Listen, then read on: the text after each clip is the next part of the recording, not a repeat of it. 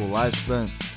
Sou o professor Marco Nunes e este podcast é uma revisão rápida do Nerd Curso Biologia sobre os rins. Os rins são os principais órgãos do sistema renal, pois filtram o sangue produzindo a urina. Os rins são órgãos abdominais dorsais, localizados atrás do peritônio. Por isto, são considerados órgãos retroperitoneais. Cada rim é envolvido por uma cápsula renal.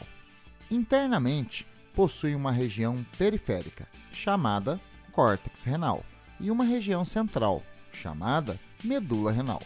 Na medula, há várias estruturas piramidais, chamadas pirâmides renais. Na base de cada pirâmide, há papilas renais, conectadas a estruturas em forma de taças, chamadas cálices renais.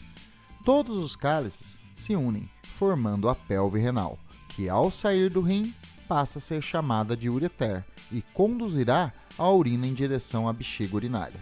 A filtração do sangue e o início da produção da urina ocorre no córtex renal, e depois ela é conduzida para as pirâmides, papilas, cálices, pelve, ureteres bexiga urinária, uretra, sendo eliminada então no ambiente.